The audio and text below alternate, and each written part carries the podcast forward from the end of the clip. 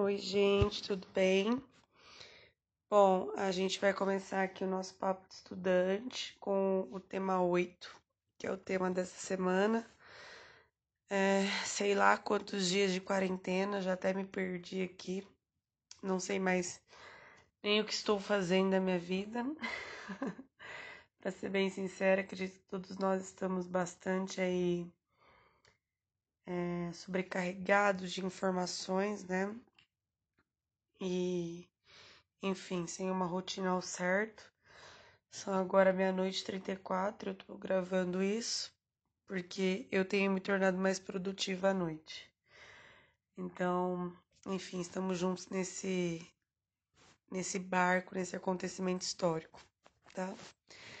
Bom, é, o tema da semana, ele é um tema um pouquinho difícil aí, né? Eu, é, por exemplo, vejo dificuldades em trazer argumentos, né?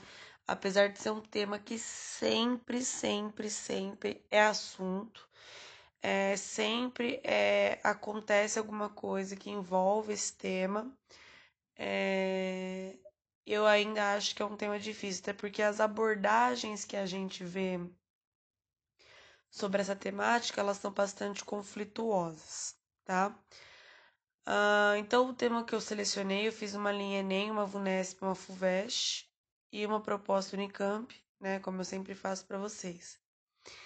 É, o tema em si, o assunto que a gente vai desenvolver é sobre os conflitos agrários, tá?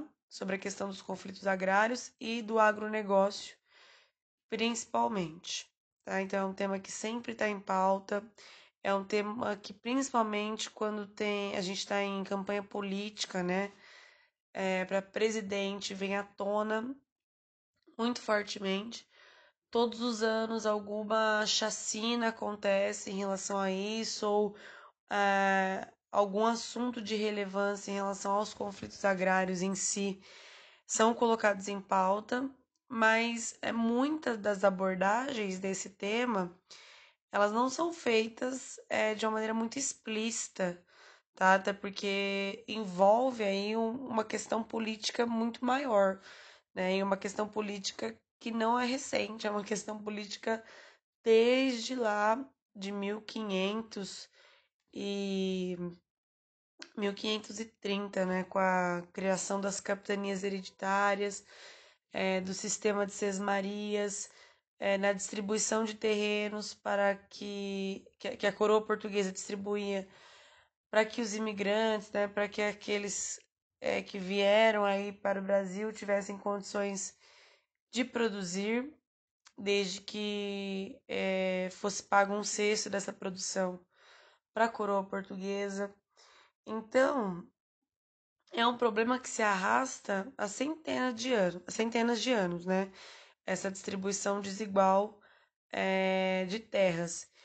Então, quando a gente fala de conflitos agrários, a gente está falando exatamente sobre essas desordens relacionadas à terra, é, ao campo e à agricultura, ao agronegócio em si, tá?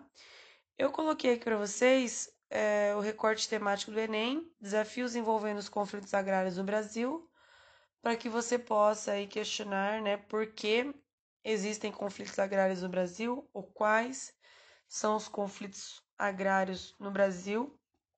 Eu acho que se você fizer a perguntinha por que, você vai ter uma maior facilidade de desenvolver.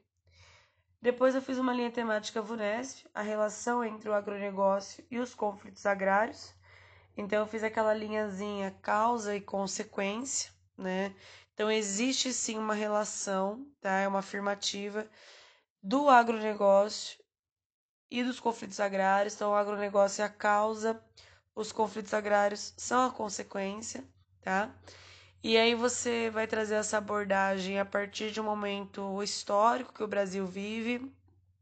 É, de ser um grande exportador, de ter um agronegócio muito forte, né? A gente tem aí uma condição de privilégio em relação à nossa distribuição geográfica, então o agronegócio é algo potente, é uma das armas que o Brasil tem em questão econômica, né?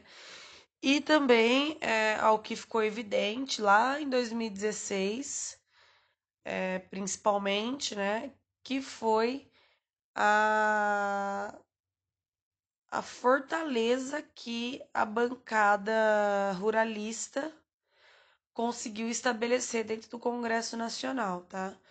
É, principalmente ali no, no comando do Michel Temer e assim por diante.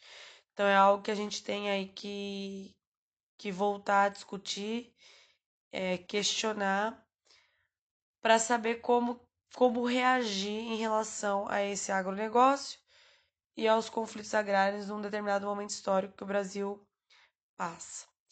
E aí na FUVEST eu coloquei a, uma linha temática, tentei tá, relacionar uma linha temática um pouco mais filosófica, mais ampla, eu segui o princípio da linha temática que caiu esse ano, do papel da ciência, né? E coloquei a extinção de raízes culturais em razão do agronegócio. Então, raízes culturais aqui, eu estou falando das comunidades, né? Dos indígenas, dos quilombolas, dos seringueiros, pessoas que vivem aí é, do uso da terra e estão sendo extintas, né? É, dia após dia. A, a Eliane Brum tem um texto, de novo aqui, Eliane Brum, né? Tem um texto que eu acho que você pode até dar uma lidinha, que chama 1500, o ano que não terminou. Então, lá em 1500, a gente começou a extinção dos povos indígenas e concomitantemente a extinção de outros de outras comunidades né, é, comunidades aí nativas. Então, eu coloquei para você a extinção dessas raízes em razão desse agronegócio. Para onde vai a nossa cultura, né? E aí coloquei um questionamento que a gente tem visto bastante nesse momento de quarentena, que é a questão quanto vale uma vida no capitalismo, né? Tem um documentário que eu assisti há muitos anos atrás, faz, deixa eu ver, oito anos. É um documentário que se chama. Não está relacionado ao agronegócio em si, mas acho que a, a filosofia é bem bacana. Quanto vale ou é por quilo? É, lá nesse documentário Quanto Vale ou é por quilo, é discutido quanto vale uma vida e o preço que a gente paga por ela dentro de um sistema que coloca todo mundo dentro do mesmo self-service né? Todo mundo que não pode é, se servir, e sim é servir, é, perdão, todo mundo que é servido, né? Que não pode se servir é, necessariamente.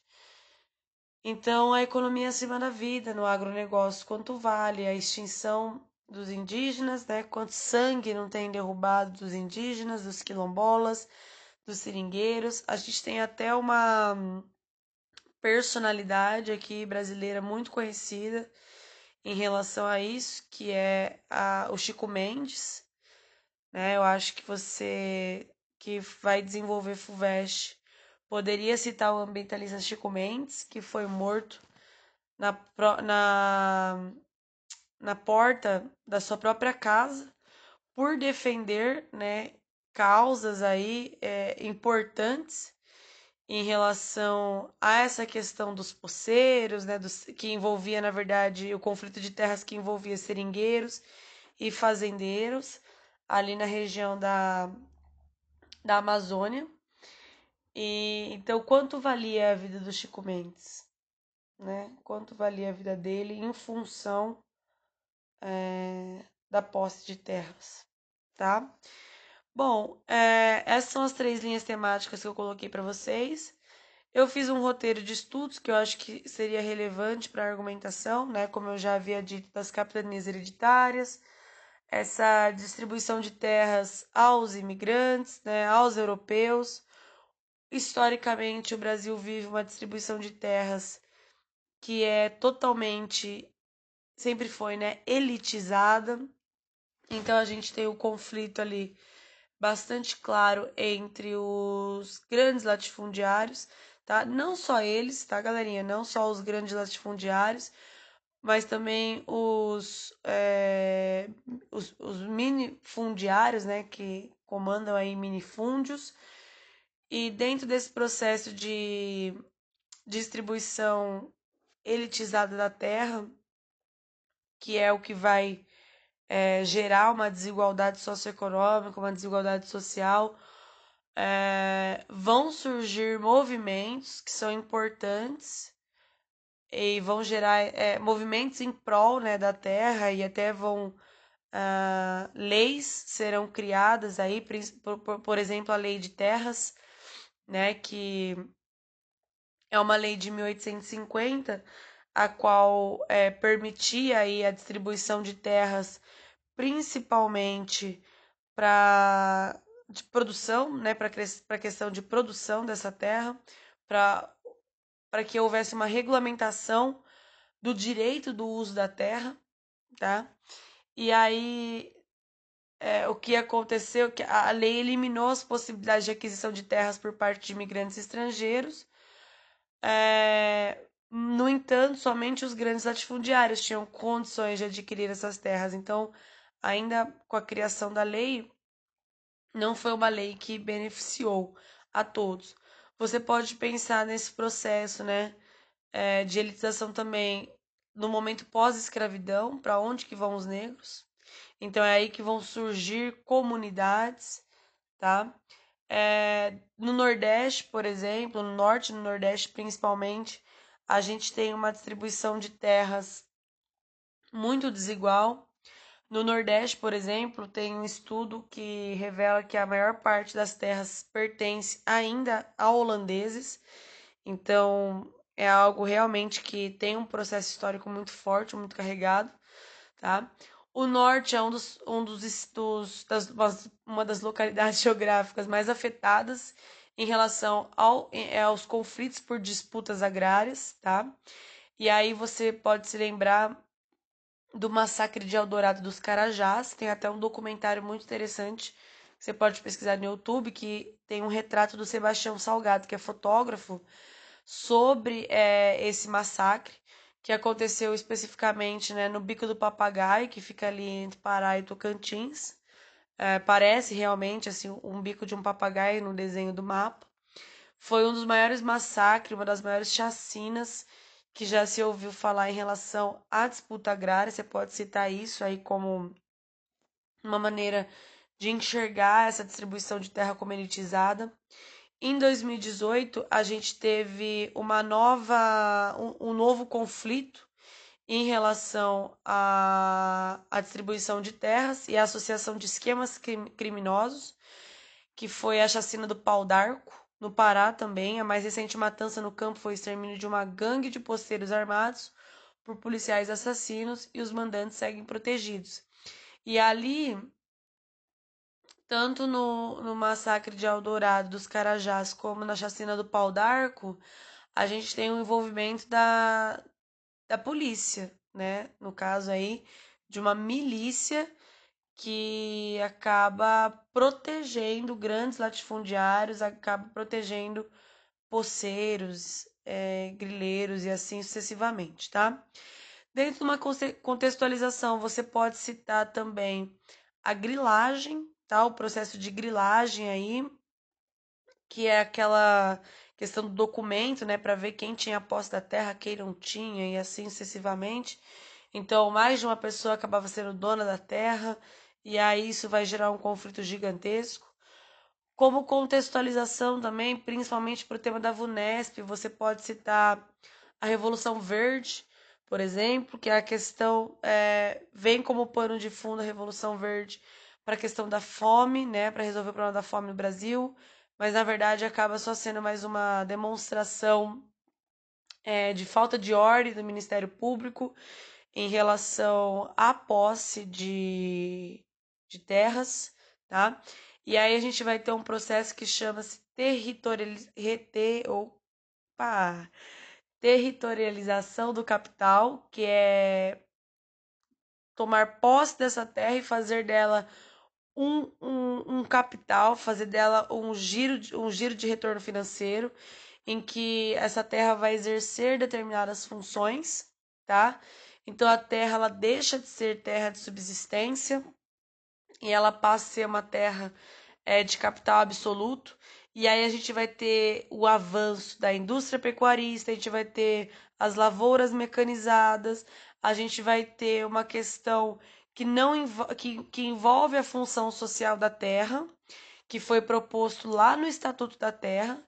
Entretanto, é, essa função social da terra vai continuar, assim como a lei de terras beneficiando só aqueles que têm muito dinheiro, aqueles que têm muito dinheiro é, e, e deixando aí, né, os indígenas, os quilombolas de fora dessa redistribuição é, de terras. A gente tem também, historicamente, né, as ligas camponesas para falar sobre essa questão da distribuição é, de terra, tá? Intensificando a violência, principalmente em 1822, quando a demarcação de imóveis rurais ocorreu através da lei do mais forte. E isso provocou vários tipos de assassinato, tá? Diante desse cenário da concentração fundiária, essa palavrinha é chave, principalmente para quem vai fazer VUNESP. Vários movimentos sociais eles foram criados com o intuito de reverter esse quadro, o que a gente mais conhece, né? É o movimento dos trabalhadores rurais sem terra. E aí você pode citar a, a, o INCRA como sendo o instituto responsável por fiscalizar essa desapropriação da terra e o cadastro de famílias, tá? Além do MST, a gente tem o MLT, tá? Que é, vai também partir do mesmo. É, é um movimento menos conhecido, porque ele está ali só centrado na Bahia, mas ele também vai ser um movimento que, junto com a Pastoral da Terra, vai lutar é, para não haver tanta desigualdade em relação a essa distribuição de terras e evitar, né, tentar evitar aí, o máximo possível os conflitos, tá? Além disso, vocês podem citar também ah, as questões voltadas é, não só à violência no campo e essa ameaça a comunidades tradicionais, mas uma ameaça também que envolve é, o meio ambiente, né? A questão, por exemplo, da Amazônia, a questão do, dos animais e, e todas essas essas mobilidades que, que o agronegócio vem prejudicando, né? E que a bancada ruralista vem defendendo. Então, ou seja, ah, vamos desmatar quanto da Amazônia, né? Em, em, em prol de avançar a pecuária, avançar sei lá, algum fator econômico voltado ao agronegócio. Tudo bem? É, uma outra coisa que vocês podem citar é a questão da reforma agrária, tá? E aí eu acho que quando vocês citarem a reforma agrária, é, eu coloquei aqui o John Locke, o John Locke sobre a propriedade privada, tá? Pra, o, o John Locke foi considerado aí, o pai do liberalismo, e ela via a propriedade privada como parte do homem. Então, acho que você pode criar uma relação, é, porque a reforma agrária ela vai entrar em conflito né, com essa questão da propriedade privada. E acho que você pode fechar toda essa discussão envolvendo o Marx. Né? O Karl Marx ele vai dizer que a história é movida pela luta de classes. Então, a... os conflitos agrários, eles nada mais revelam do que exatamente essa luta de classes, né? Só que é uma luta de classes muito sangrenta, né? A gente está acostumado com a luta de classe, o rico, o pobre, né? Principalmente aqui no estado de São Paulo, ah, aquele que tem, aquele que não tem, aquele que frequenta, aquele que não frequenta. Mas em estados, perdão, em regiões como o norte, o nordeste, essa luta de classes, ela, ela, ela se eu falar que ela é vermelha, vai parecer, né? Algo de conotação política do governo. Mas ela é muito sangrenta, ela é muito violenta. Né? Em 2017, é, foram registrados é, publicamente, tá, gente? 47 assassinatos. Em 2020, a gente está no mês de abril, né? Em 2020 já teve conflitos de terra na Amazônia que mataram aí a queima-roupa, a queima-roupa cinco pessoas e segue aumentando, tá? Seguindo o aumento aí do ano de 2019. Em 2019, o primeiro registro que se teve, dos vários que, te, que tiveram ano passado, é, foi no Mato Grosso, tá? Então, a região ali centro-oeste. Ou seja, é, é, uma, é uma luta, né? É um conflito que corrobora necessariamente com a vulnerabilidade entre os grileiros, os madeireiros ilegais, com os indígenas, é, com a falta de assistência jurídica, com a não ajuda na proteção territorial. Então, tudo isso aí vai aumentar muito mais o, os conflitos no campo, tá? É, eu acho que você consegue pensar é, nessa questão do, dos conflitos agrários do agronegócio, principalmente voltando na dinâmica que eu já tinha levantado sobre o quanto vale essa vida. E, e por isso é necessário que vocês pensem ali na argumentação em políticas públicas para solucionar esses problemas, principalmente numa maneira de reduzir essa desigualdade no campo, de fiscalizar as condições de trabalho no campo. E além de tudo, já que a terra precisa ser produtiva, né, que essa é o conflito ali, esse é o conflito não, essa, essa é a, a ideia de que a, a terra tem que ter uma função social, então que sejam oferecidos subsídios para os pequenos produtores rurais. Tudo bem? É, essas são as questões que eu levanto para vocês. No roteiro de estudos, eu coloquei dois textos muito bacanas é, e coloquei alguns dados também numéricos ali. É, um envolvendo, por exemplo, o assassinato da Dorothy Stang, né, que era uma missionária aí que é, tentava lutar em relação a esses a esses conflitos do campo, assim como o, o Chico Mendes, tá?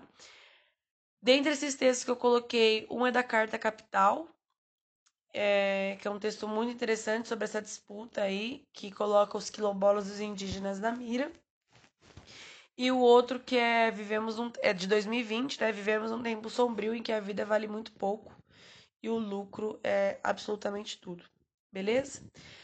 Na proposta da Unicamp, eu coloco para vocês fazerem, né, articularem aí um manifesto, um manifesto em prol dos direitos, é, exigindo direitos através da bancada ruralista é, para os indivíduos que vivem aí na linha de frente na tentativa de não apropriação total do, do campo por parte dos latifundiários.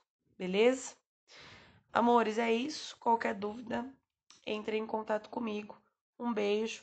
Sigam o Papo de Estudante lá no Spotify, tá? E acompanhem os próximos conteúdos. Beijo.